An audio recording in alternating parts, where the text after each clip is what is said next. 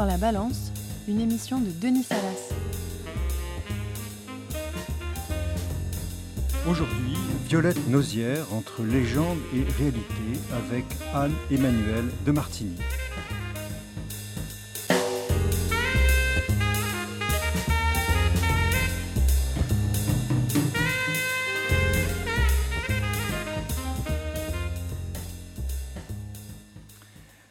Bonjour. Avant d'aborder le thème du jour, écoutons la chronique d'actualité en droit et littérature de Sandra Travers de Foltrier, qui va nous parler de, du livre de François Sureau, Pour la liberté, répondre au terrorisme sans perdre la raison. Merci, bonjour. Alors François Sureau, écrivain et avocat, a publié chez Talendier récemment un ouvrage rassemblant trois plaidoiries qu'il a prononcées devant le Conseil constitutionnel lors, lors du premier trimestre 2017. Les recours à l'origine de ces plaidoiries avaient pour objet la déclaration d'inconstitutionnalité des lois du 3 juin 2016, du 13 novembre 2014 et du 3 avril 1955, lois réputées participer à la lutte contre le terrorisme et protéger les citoyens.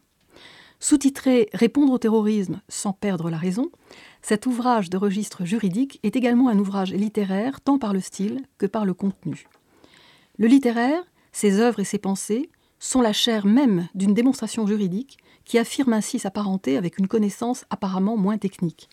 Ce littéraire livre combat à ce travers français qui longtemps a consisté à accorder, je cite, à la loi votée par le Parlement une valeur absolue, ce qui naturellement n'est pas sans rappeler Victor Hugo.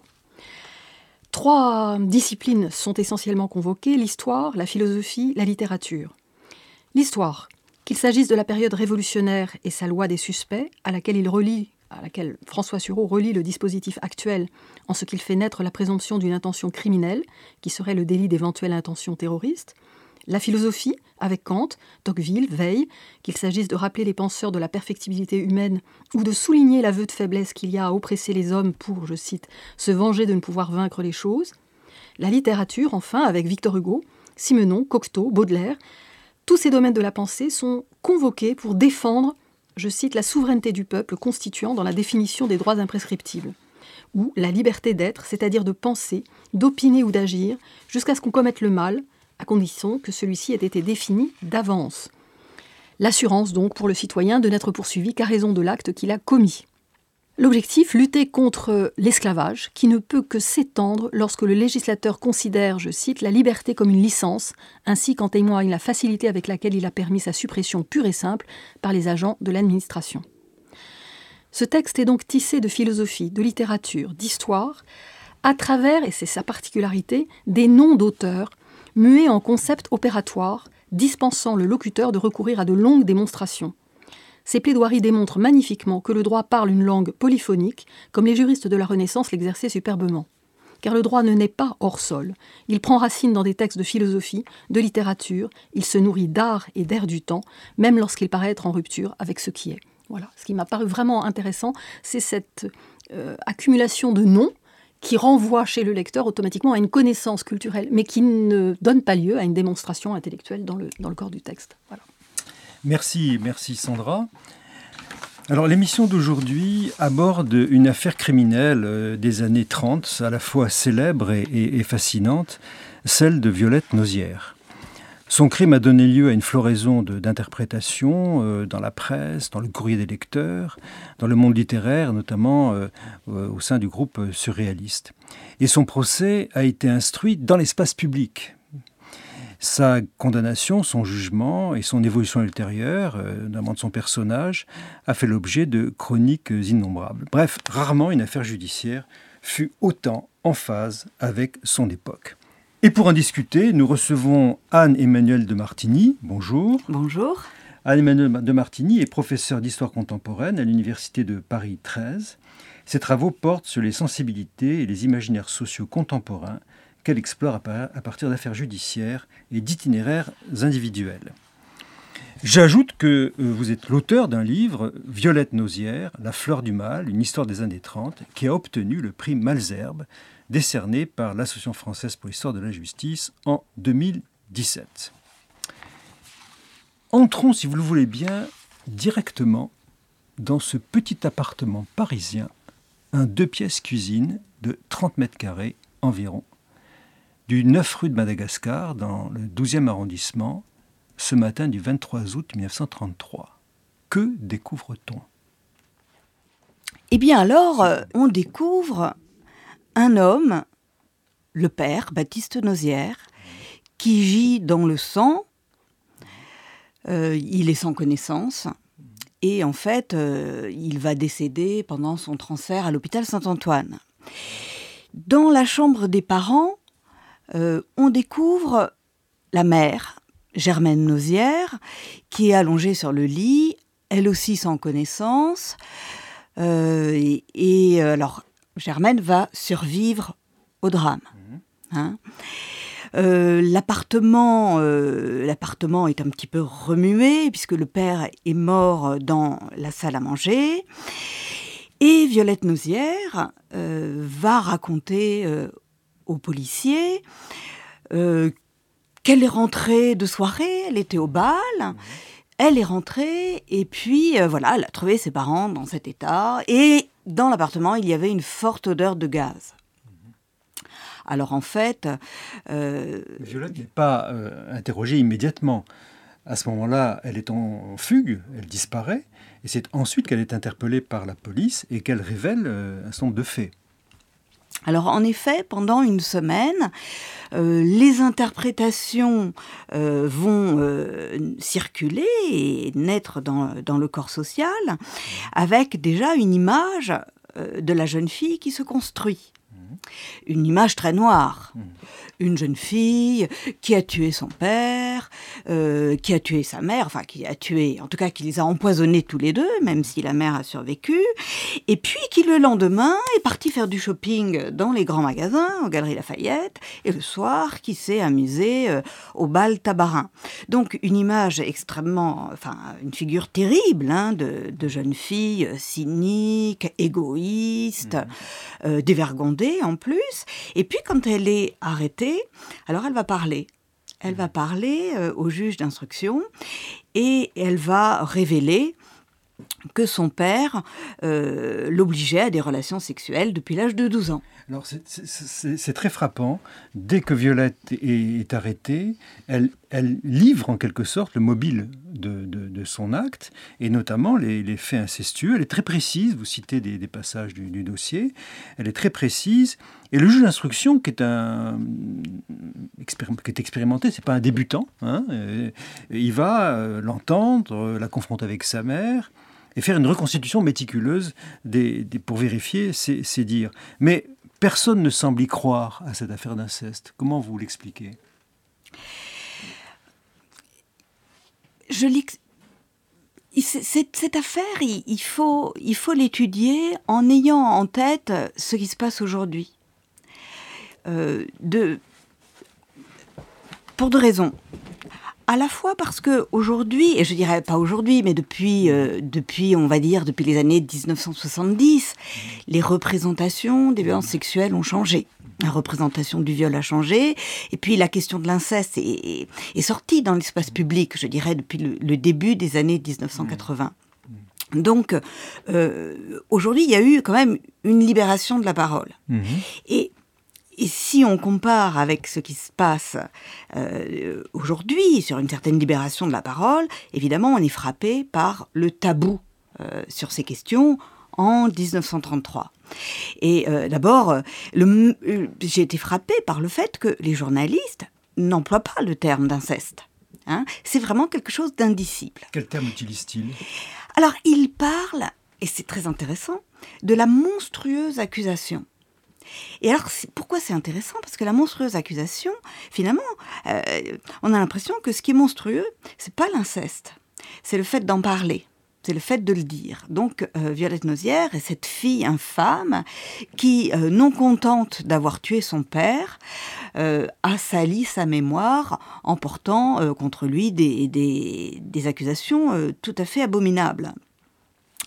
Euh, donc, euh, alors je disais, aujourd'hui, il y a une, bah, évidemment, euh, ces représentations ont changé.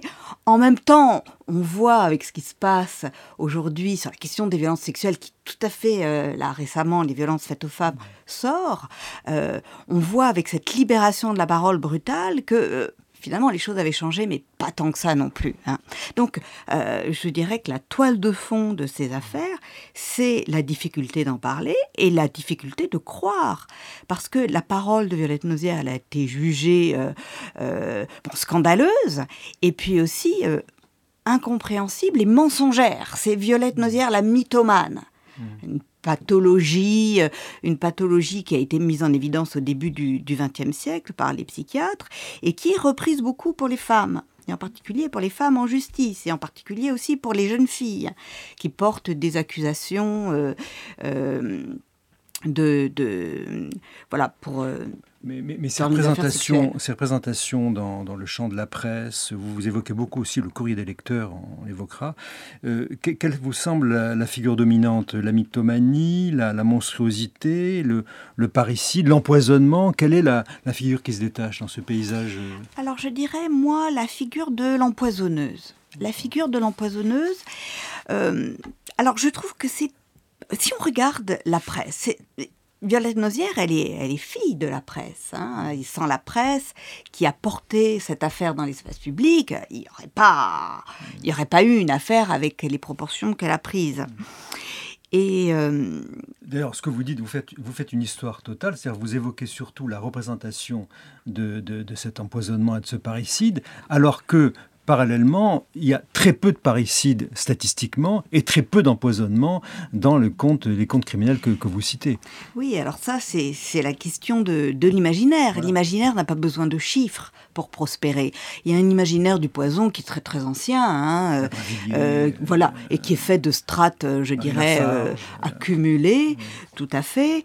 Et donc il y a un imaginaire du poison qui est surtout un imaginaire de l'empoisonneuse, parce qu'il y a l'idée que l'empoisonnement est un crime commis par les femmes. Euh, alors, c'est une affirmation qui n'est pas vérifiée dans les statistiques, euh, en tout cas dans, au XXe siècle. bon, les chiffres, de toute façon, comme vous le dites, sont extrêmement dérisoires. Hein. Il y a très peu d'empoisonnement, il y a très peu de parricides, mais c'est pour ça qu'évidemment ça intéresse, parce que comme c'est exceptionnel, alors ça fascine. Donc c'est la figure de l'empoisonneuse qui l'emporte dans l'imaginaire collectif. Oui, il me semble, oui, je disais, quand on regarde les journaux, les grands titres en une, c'est l'empoisonneuse de la rue de Madagascar, beaucoup plus que la parricide. Dans l'imaginaire criminel, euh, la, la parricide n'est pas une figure euh, qui a de l'épaisseur figure qui a une épaisseur et qu'on va retrouver dans toutes les complaintes euh, qui, vont, euh, qui vont sortir au moment de l'affaire euh, de l'affaire Violette Nozière, c'est la figure de l'empoisonneuse, machiavélique, sournoise, qui trahit. Et pourquoi cette figure de l'empoisonneuse est si importante dans l'imaginaire? C'est parce que elle va à l'encontre de la de l'image de la femme nourricière. Hein, c'est pour ça que, euh, ça a un, impact euh, considérable euh, dans l'imaginaire. Comment vous, relatez et vous expliquez la présence, l'évolution aussi de la figure du père dans, ce contexte? Vous avez toute une partie sociologique dans votre ouvrage, où vous démontrez euh, l'érosion de la puissance paternelle euh, depuis euh, un certain temps déjà, et en même temps ce que vous appelez une justice de père, où les femmes sont très peu présentes. Est-ce que Violette va être finalement désignée comme coupable par une société patriarcale et par une justice dominée par les pères, PE, accent grave RES, à ce moment-là ah, il est certain que c'est une dimension importante de, de l'affaire et qui en fait une partie de, de, son intérêt euh, pour l'historien. Alors je rappelle que euh, la, configuration particulière dans cette affaire, c'est-à-dire qu'on a une femme, une jeune fille, hein, Violette Nozière a 18 ans au moment de, l'empoisonnement et, 19 quand elle est jugée, puisque le procès a lieu un an après.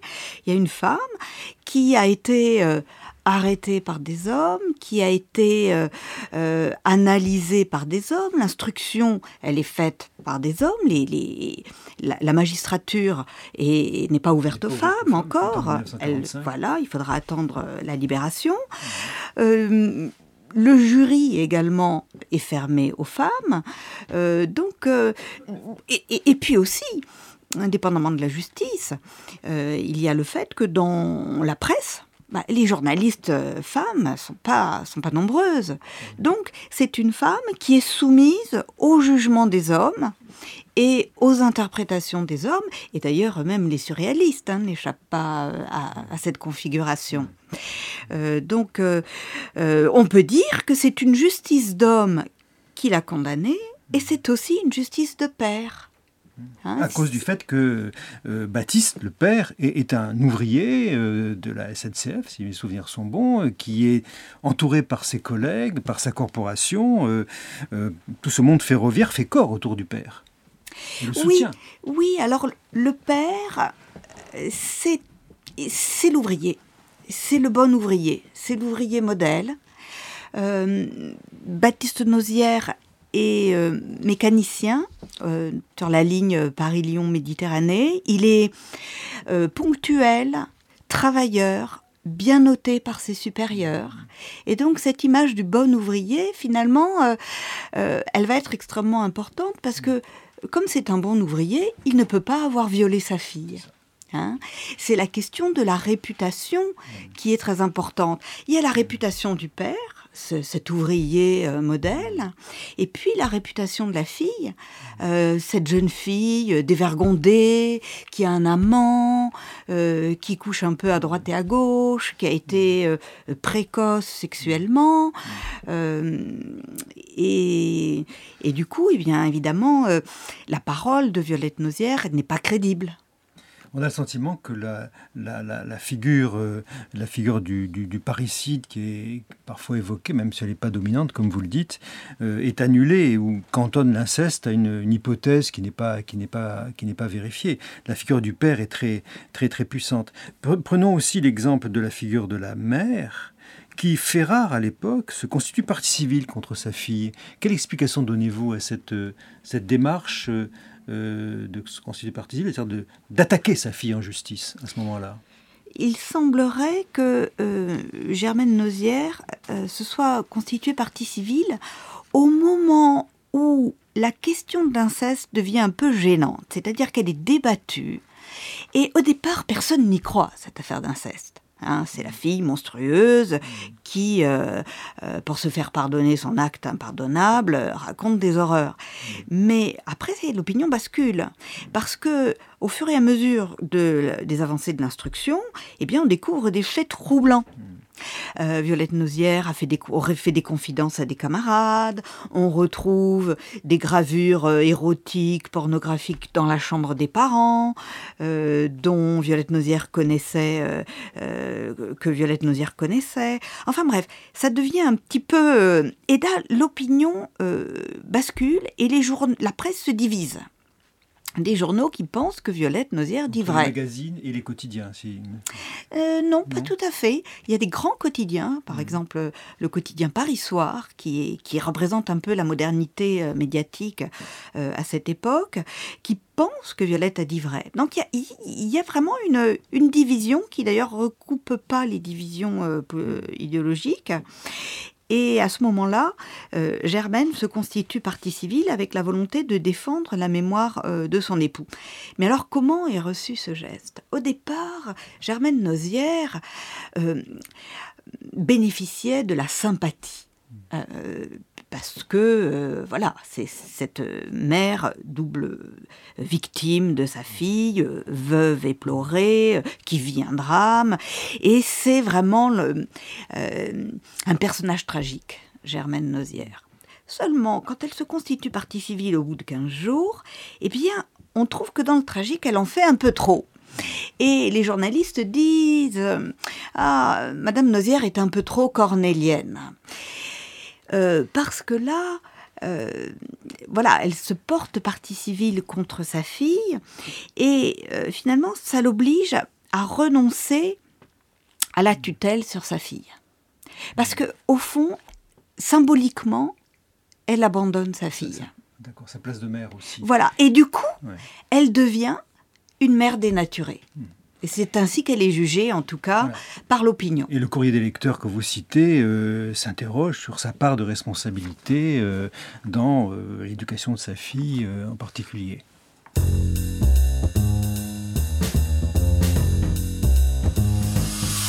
Dans ces représentations qui entourent euh, le cas de Violette Nausière, il faut évoquer maintenant euh, la manière dont le groupe surréaliste se saisit de l'affaire et Léa de Lyon va nous lire un poème de Paul Éluard. Lorsque le pélican, les murs de la maison se ressemblent, une voix enfantine répond. Oui, comme un grain de blé et les bottes de sept lieues, sur l'un des murs, il y a des portraits de famille, un singe à l'infini. Sur l'autre, il y a la porte, ce tableau changeant, où je pénètre, moi, la première. Puis on devise sous la lampe, d'un mal étrange qui fait les fous et les génies, l'enfant a des lumières, des poudres mystérieuses qu'elle rapporte de loin et que l'on goûte les yeux fermés. Pauvre petit ange, disait la mère, de ce ton des mères moins belles que leurs filles et jalouses. Violette rêvait de bains de lait, de belles robes, de pain frais, de belles robes de sang pur. Un jour, il n'y aura plus de père. Dans les jardins de la jeunesse, il y aura des inconnus, tous les inconnus, les hommes pour lesquels on est toujours neuve et la première, les hommes pour lesquels on échappe à soi-même, les hommes pour lesquels on est la fille de personne. Violette a rêvé de défaire, a défait, l'affreux nœud de serpent des liens du sang. Alors, quel est, euh, Anne-Emmanuel de Martini, pour vous, le, sens de l'implication du groupe surréaliste dans, cette, euh, dans cette euh, affaire nausière? Alors, le, on en a la tonalité avec le poème d'Éluard qu'on vient de lire à l'instant, mais beaucoup d'autres interviennent, Breton, Crevel, etc. Quelques mots quand même sur le mmh. poème d'Éluard, hein, qui est le, le plus beau du recueil. Dans ce recueil, euh, on a euh, huit textes poétiques et, euh, huit dessins. C'est un recueil, précisez-le, que le groupe publie au moment où l'affaire est à, l'instruction. Voilà.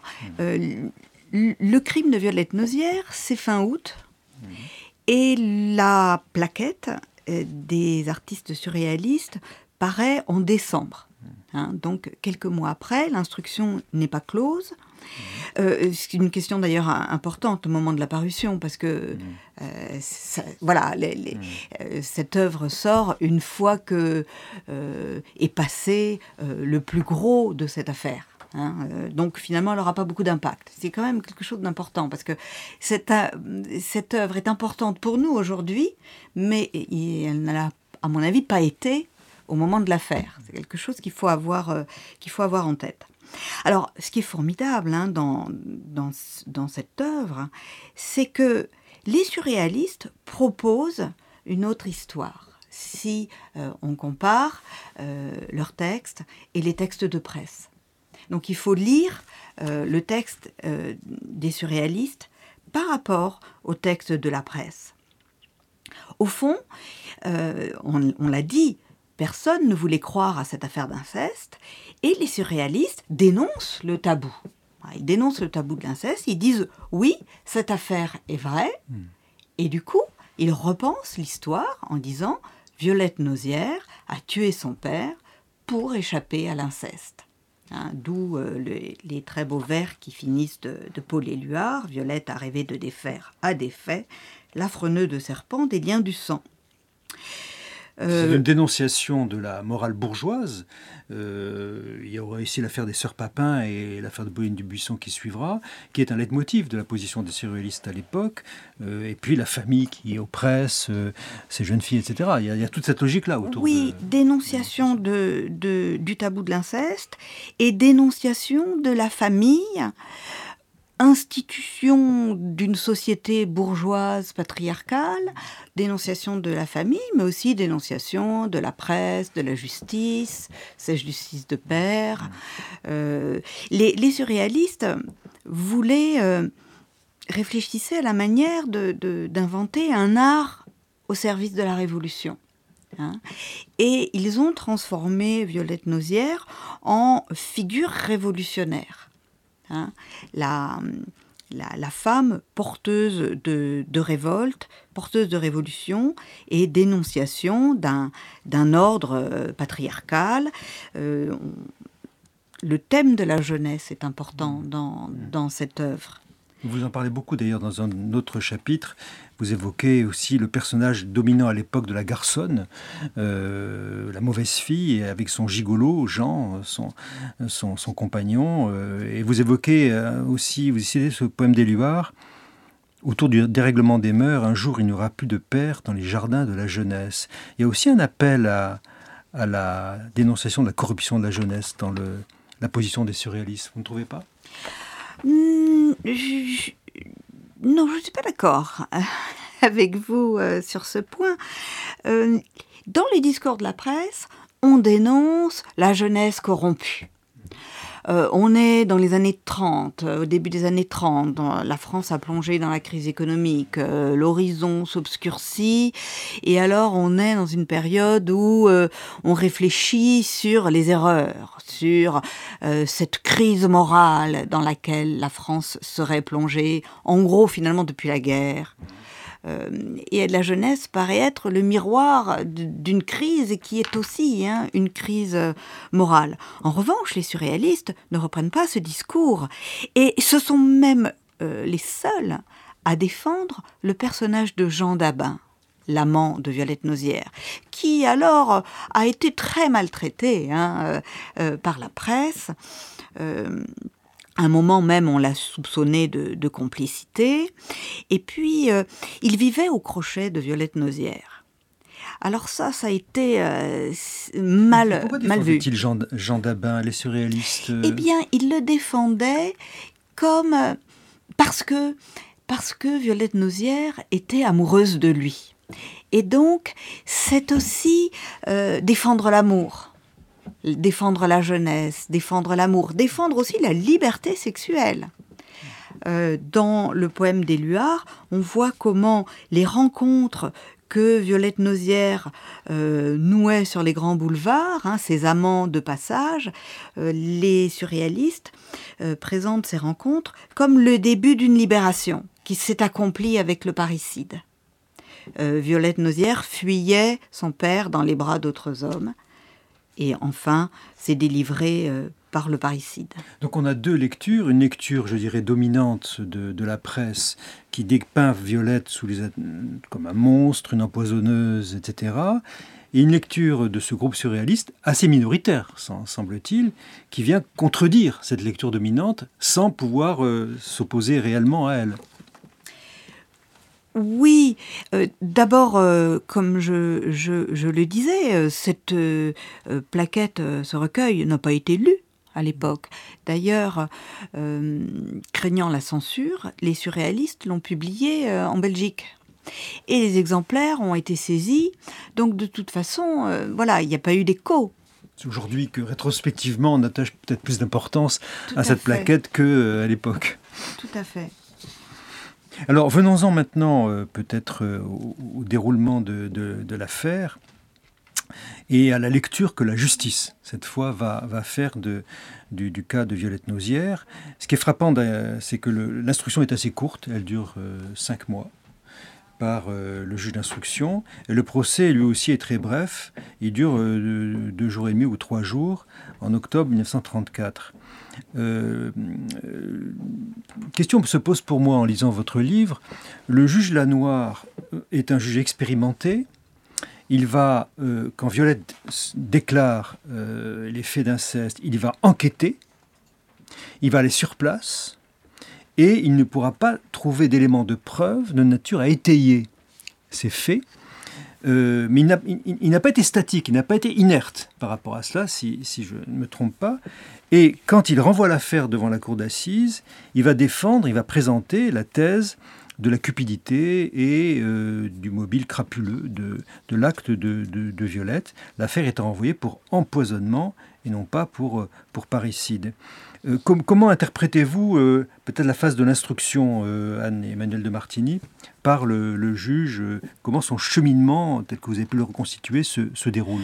Alors moi, je, ne suis pas juriste ni magistrate. Euh, et quand je lis euh, le dossier d'instruction, je pourrais très bien me dire Ah, bah, ce juge a mal fait son travail. Alors, je ne suis pas juriste ni magistrate, mais néanmoins, j'ai l'impression qu'il a bien fait son travail. Hein. il a, il n'a pas négligé la thèse de l'inceste il a cherché à la vérifier. Mais je dirais, le fait qu'il ait bien fait son travail est encore plus intéressant. Parce que, voilà, on est dans un temps où il y a des choses qui ne font pas sens.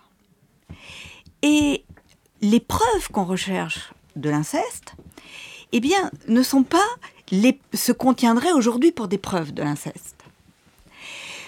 Euh, le juge cherche euh, des traces, des, preuves oculaires. Qui a vu Le père euh, coucher avec sa fille ben, Personne, bien entendu. La fameuse hein. cabane où les ébats ont eu lieu, il la trouve, mais il voit un espace ouvert au public, il ne comprend pas.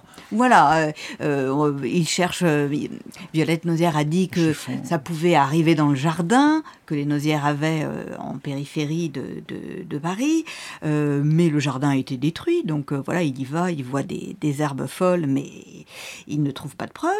les preuves de l'inceste à cette époque, ça peut être aussi des preuves physiques mais là, il n'est pas question de, de, les trouver. Donc, euh, ce qui aujourd'hui fait sens pour nous, c'est-à-dire l'intériorité saccagée du sujet, ou aussi le fait que Violette Nozière avait, selon les normes de l'époque, une sexualité euh, tout à fait anormale.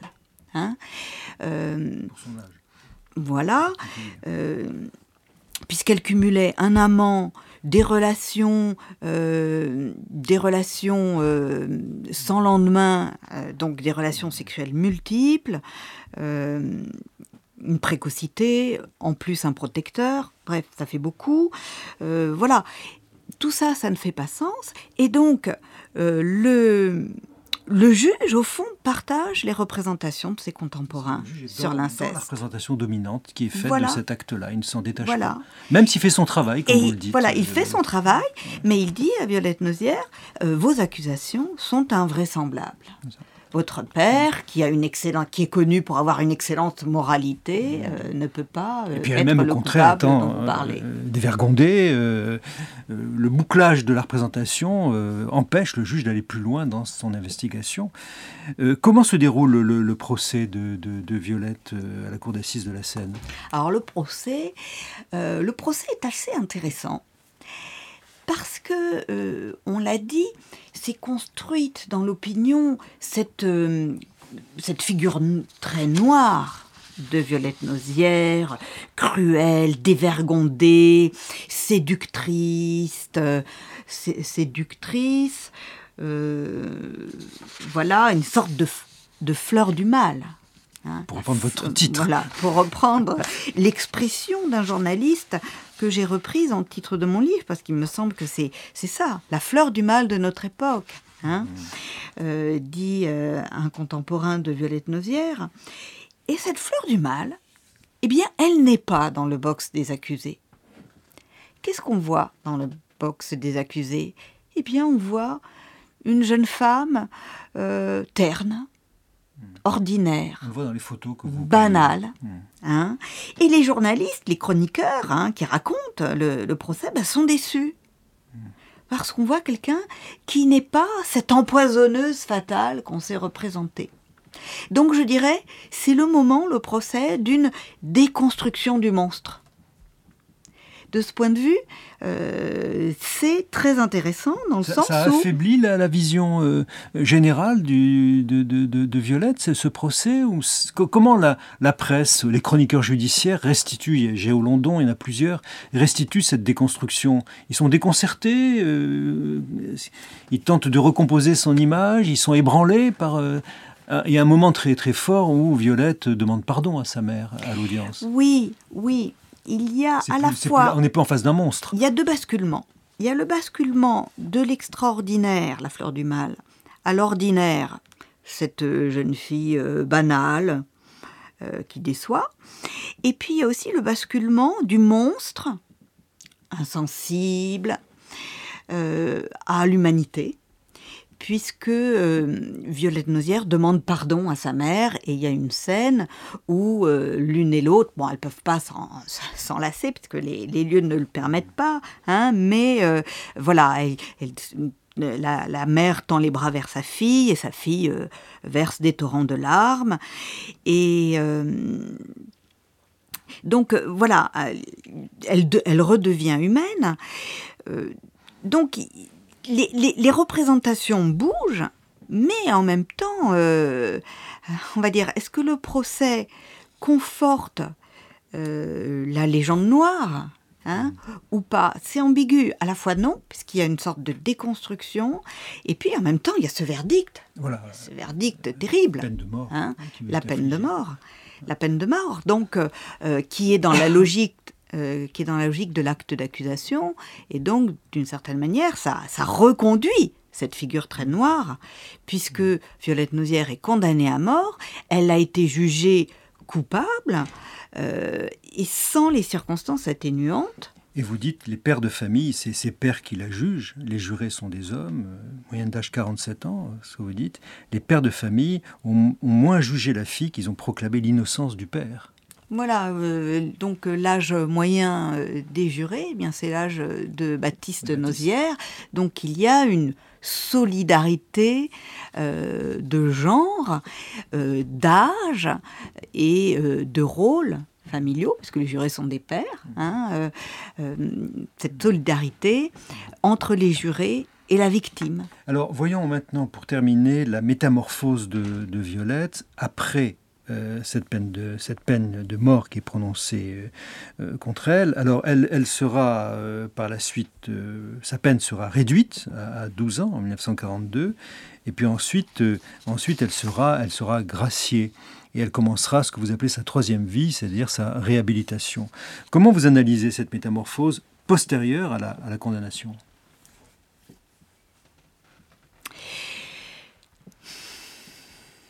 Alors là, je dirais, votre question, hein, elle m'amène à, entrer un petit peu dans le vif du sujet, sans détour. Euh, c'est une question euh, que je me suis posée. Est-ce que Violette Nausière a dit la vérité au juge d'instruction en portant ses accusations d'inceste contre son père? Et c'est une question à laquelle eh bien, j'ai essayé de répondre, avec toutes sortes de précautions, bien sûr, méthodologiques. Hein euh, mais si vous voulez, euh, si, comme je le fais, on retient la thèse de l'inceste, alors il me semble que ce trajet euh, biographique tout à fait euh, exceptionnel, c'est clair. Hein. il y aurait aussi une autre, manière d'interpréter cette nouvelle Violette Nausière qui naît après à, sa libération. Euh, qui serait euh, très optimiste pour euh, le système pénitentiaire, avec l'idée que voilà, la prison a réussi à transformer le monstre en une, une, une, femme, une femme modèle parce que la, la, troisième vie de Violette Nozière, il y a la première vie euh, avant le crime, il y a la deuxième vie en prison, il y a la troisième vie après la libération. Cette troisième vie de Violette Nozière, c'est la vie d'une épouse modèle, d'une fille dévouée à sa mère, d'une mère de famille nombreuse euh, complètement euh, une mère nourricière, hein. Et donc on est allant, on va complètement à l'opposé de la figure de, de l'empoisonneuse. Alors justement, en, quoi, oui, d'accord, précisez peut-être ce point-là, en quoi le parcours ultérieur de Violette, euh, si vous voulez, selon vous, confirme la thèse de l'inceste? Eh bien, il me semble que sans que sa parole ait été entendu par la justice, parce qu'elle n'a pas été entendue. Et le juge a, fixé un mobile euh, qui est celui de la cupidité, de la vanité, euh, voilà, en tout cas pas l'inceste. Euh, mais il me semble que cette question de l'inceste, elle a été néanmoins discutée. Il y a eu des mots posés là-dessus. D'abord, il me semble, au fond, que si Violette Nausière a tué son père, c'est pour se libérer de l'inceste et pour le dire, pour avoir une parole, hein, pour révéler l'inceste. Hein, tuer son père pour dire l'inceste. Hein. Dit immédiatement, effectivement. Voilà. Hmm. Et donc ça, ça me paraît être un point important. Et je pense que là, à partir de là, il, y a pu y avoir une reconstruction hmm. du sujet. Hein. à partir de se dire. À partir de se dire, à partir de se dire, et à partir aussi certainement d'une relation qui s'est refondée avec euh, Germaine, avec la mère. Mais ça, on n'a pas d'éléments pour euh, le penser. Mais en tout cas, euh, mère et fille ont vécu ensemble ensuite. Hein euh, Mais ce que vous dites aussi, c'est autre chose. Vous dites que euh, euh, l'évolution de l'époque, à la fois la Révolution nationale sous Vichy et ensuite l'époque de la, de la libération, a, amené, notamment je pense à l'époque de la libération, une conception de la peine qui met au premier plan la réhabilitation, dont Violette a bénéficié puisqu'elle a été ensuite très largement réhabilitée. À cette époque-là, la peine n'est pas exclusivement punitive, elle a un sens réhabilitatif. Est-ce que Violette aussi, euh, dans sa troisième vie, ne s'est pas inscrite dans ce parcours euh, euh, de la prison pénale de l'après-guerre qui privilégie l'amendement, la réhabilitation, la réinsertion? Oui. Alors, pour être exact, Violette Nausière a fait plusieurs demandes de réhabilitation et la, finalement, cette démarche a abouti en 1963. Donc là, euh, Violette Nausière est réhabilitée. Et euh, quand on regarde les archives euh, judiciaires, on voit que cette réhabilitation n'était pas gagnée. Et finalement, qu'est-ce qui l'a emporté? Eh bien, c'est l'idée que Violette Nausière s'était bien comportée en prison, et puis ensuite, elle avait eu une vie euh, parfaite, c'est-à-dire que le rachat avait été euh, total. Hein, c'est la bonne conduite qui est essentielle dans une, démarche de réhabilitation. Et ça allait, en effet, euh, ce, comportement hein, exemplaire allait dans le sens d'une prison conçue comme un moyen de... de alors c'est ancien, évidemment, le thème du rachat, hein, du rachat par la peine. Hein, mais c'est plutôt pensé au 19e siècle dans un sens religieux, mmh. et c'est un, rachat laïcisé euh, euh, au 20e siècle. Mais mmh, le, reclassement, le reclassement euh, du, du criminel est quelque chose d'important une fois qu'il a purgé sa peine, donc après la libération, c'est la nouvelle idéologie pénale. Hein. dont, elle bénéficiera. Mais j'ai peut-être une, dernière question sur les relations entre Germaine et, Violette. Euh, est-ce que vous avez pu trouver dans les archives une trace de l'évolution de Germaine par rapport à l'acte de Violette, à l'inceste? Est-ce que Germaine est restée sur une position euh, de négation de l'acte, ou est-ce que Germaine, peu à peu, a entendu elle aussi Violette? Je n'ai absolument aucun moyen de dire si elle l'a entendu. d'après les documents qui sont à disposition, euh, euh, Germaine Nausière est restée sur la position euh, de, de refus d'entendre les accusations de sa fille. Je n'ai pas de traces. Tout en vivant très longuement avec elle au domicile. elles, ont vécu toutes les deux ne sont pas séparés jusqu'à la fin. Et c'est sûr que euh, le ce dénouement de, symbiose, hein, mère-fille, euh, donne un peu envie de, relire l'histoire et de dire que voilà, il y a quelque chose qui s'est réglé là. Terminons donc sur cette interrogation, cet appel à la, relecture de, cette affaire. Merci beaucoup Anne-Emmanuel de Martini. Je rappelle cet ouvrage sur lequel nous avons travaillé ce matin, l'affaire euh, Violette Nausière, Violette Nausière, La fleur du mal, une histoire des, années 30, édité par euh, Champvallon en 2017, prix Malzerbe également. Vous retrouverez toutes ces références sur notre site internet radio.amircus-curier.com. À la page de notre émission La plume dans la balance, une émission préparée à l'aide de Léa Delion, avec la technique Arnaud Dumanois.